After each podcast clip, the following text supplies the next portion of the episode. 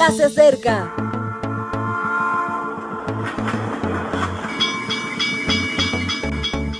Partimos ya.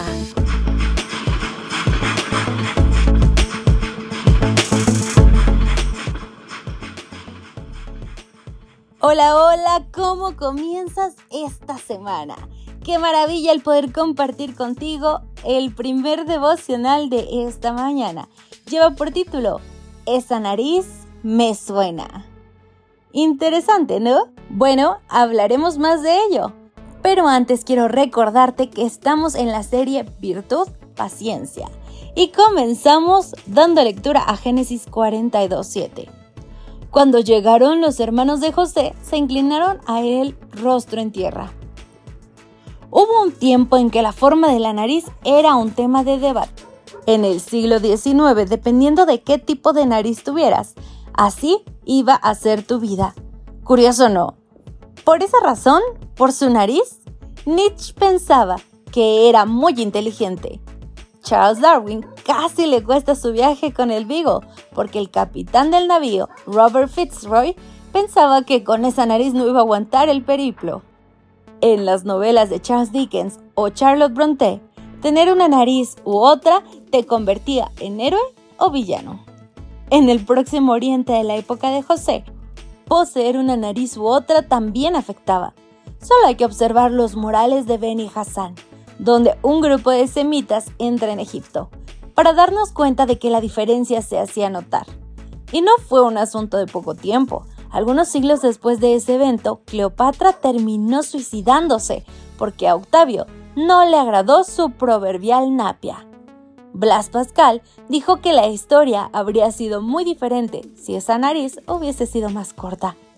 Imagino que al llegar los hermanos de José ante su presencia, tuvieron que pensar que la nariz de ese virrey le sonaba de algo, Tampoco es que tuviera mucho tiempo porque se pasaron el rato con sus apéndices nasales sobre el suelo.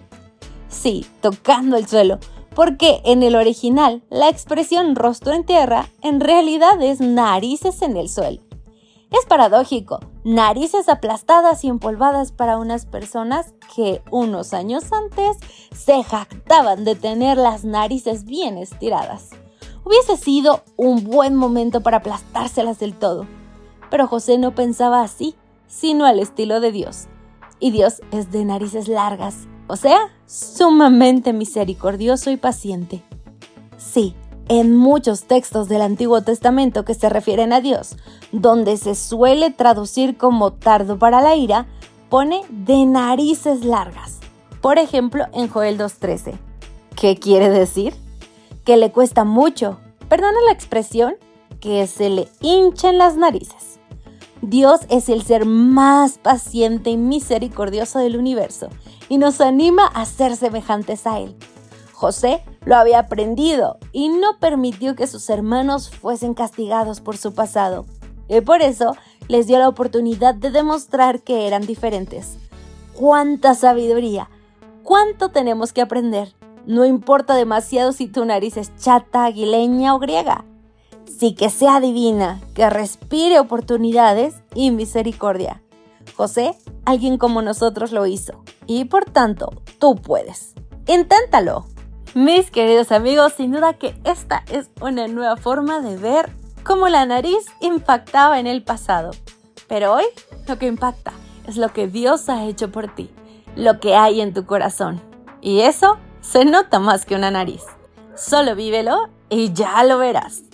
Que Dios te guarde y te bendiga en este maravilloso día. Me despido de ti, Maranata. Gracias por acompañarnos. Te recordamos que nos encontramos en redes sociales. Estamos en Facebook, Twitter e Instagram como Ministerio Evangelike. También puedes visitar nuestro sitio web www.evangelike.com. Te esperamos mañana.